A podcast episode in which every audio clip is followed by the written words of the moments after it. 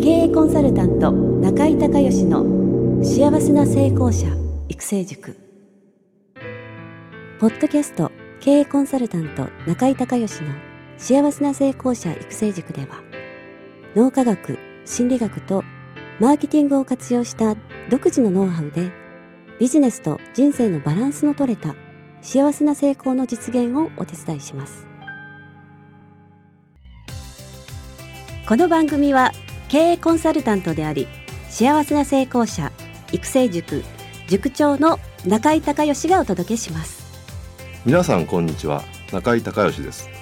この番組では私がこれまでに800人以上の経営者の経営相談人生相談に答えてきた中で確実に成果を上げたビジネスと人生のバランスの取れた幸せな成功を実現するためのノウハウをベースにしてリスナーの皆さんや塾生の皆さんからの質問に私のオフィスやスタジオセミナー会場などから直接お答えします。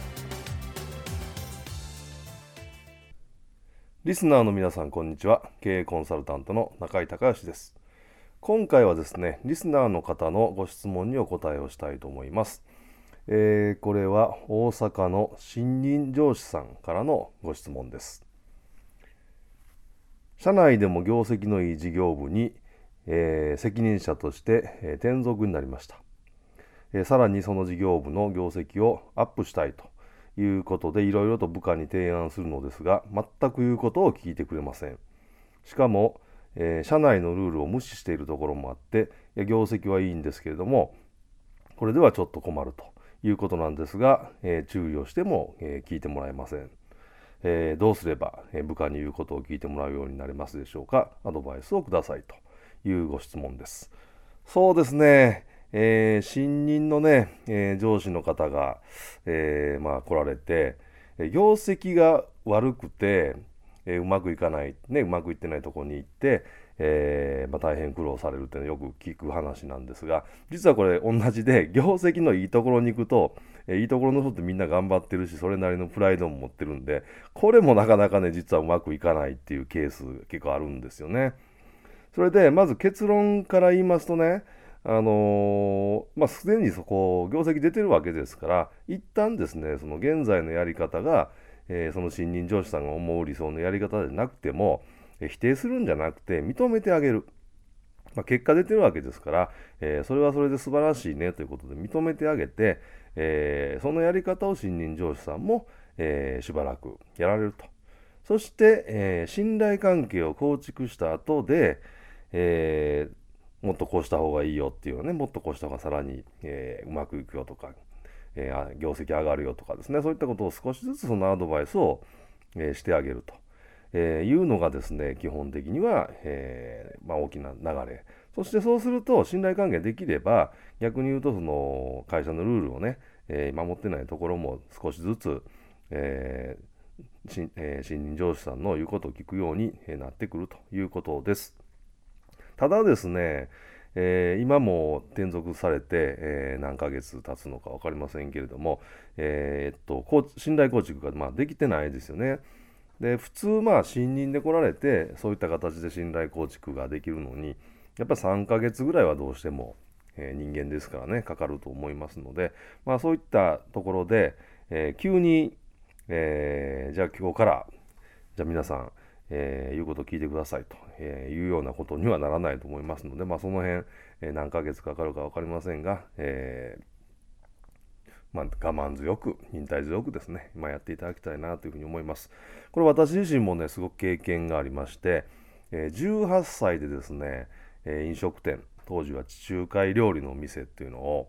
えーとまあ、京都で、まあ、オープンしたわけなんですけども、まあ、その時18歳、えー、まあ、すぐ19歳になったんですけども、えー、スタッフがもうコックさん含めても全員年上でアルバイトの人までも全員年上でで僕が、えー、まあ、店長っていう立場なんですけれども、えー、まあ、自分自身の、ね、理想にこういうお客さんにこういう料理を出してこういうサービスをしたいっていう思いはあるんだけれどもその僕の思う通りにまあみんな動いてくれないよね。で、えー、今から思えば もう当たり前の話で、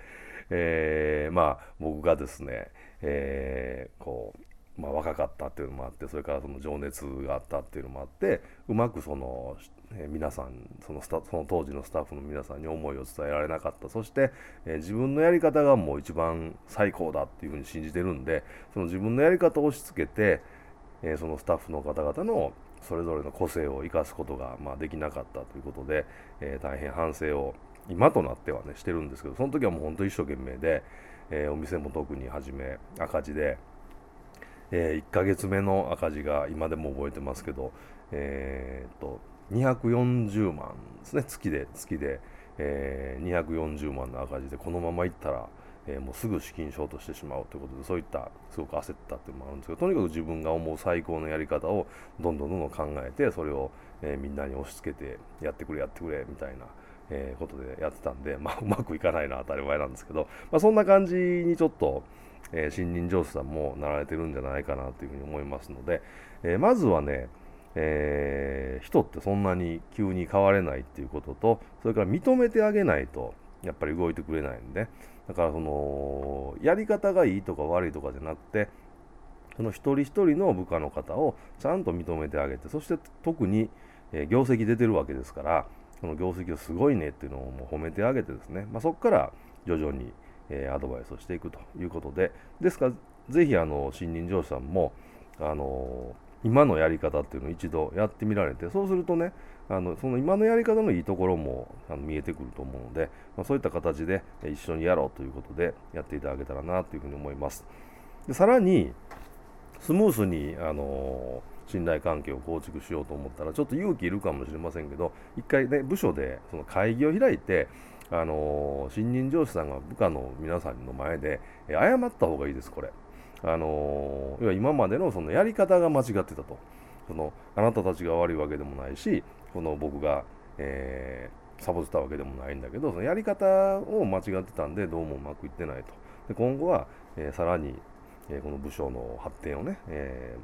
願ってますんで、えということで、ちょっとやり方を変えて、今までのその業績を出てた、その、えやり方をですね、えしばらく僕もね、一緒にやってみましょうみたいなことで宣言をされて、そこからスタートされた方が、結果としては早く信頼構築ができると思います。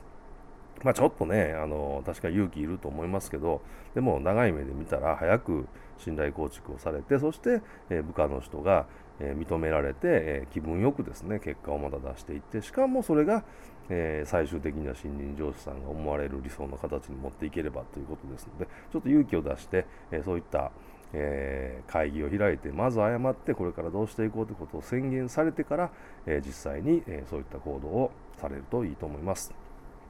本当にね、人って急に変われないんで、これは脳の仕組みで可塑性と安定化思考っていう、まあ、仕組みがあって、えー、人っていうのはちょっとずつしか変われないんで、その信頼関係もやっぱりね、ちょっとずつしか構築できないんですよ。だから日々のえー、言動、ねえー、気をつけていただいて、ぜひ部下の方に、えー、自分たちの能力を最大限に生かして、え楽しく結果を出しながら仕事がしてもらえるようにっていう配慮をしながら、えそのために自分はどういうふうにしていったらいいんだろうということを考えてですね、え動かれたらいいかなというふうに思います。えー、ぜひ、え頑張ってください、え今日は大阪の新任上司さんからのご質問にお答えをしました。えご清聴ありがとうございました。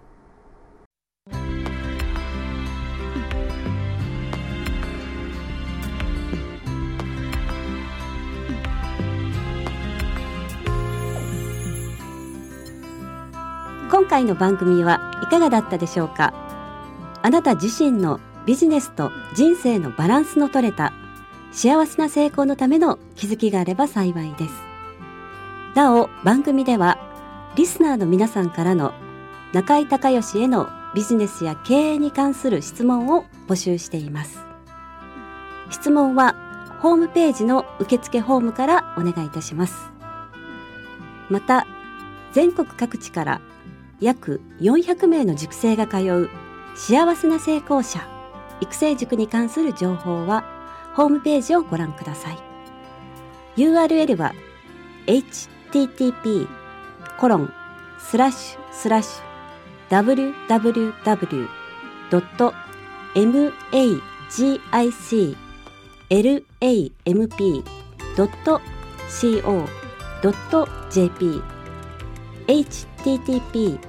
コロンスラッシュスラッシュ www.magiclamp.co.jp または中井隆義で検索してください。ではまたお耳にかかりましょう。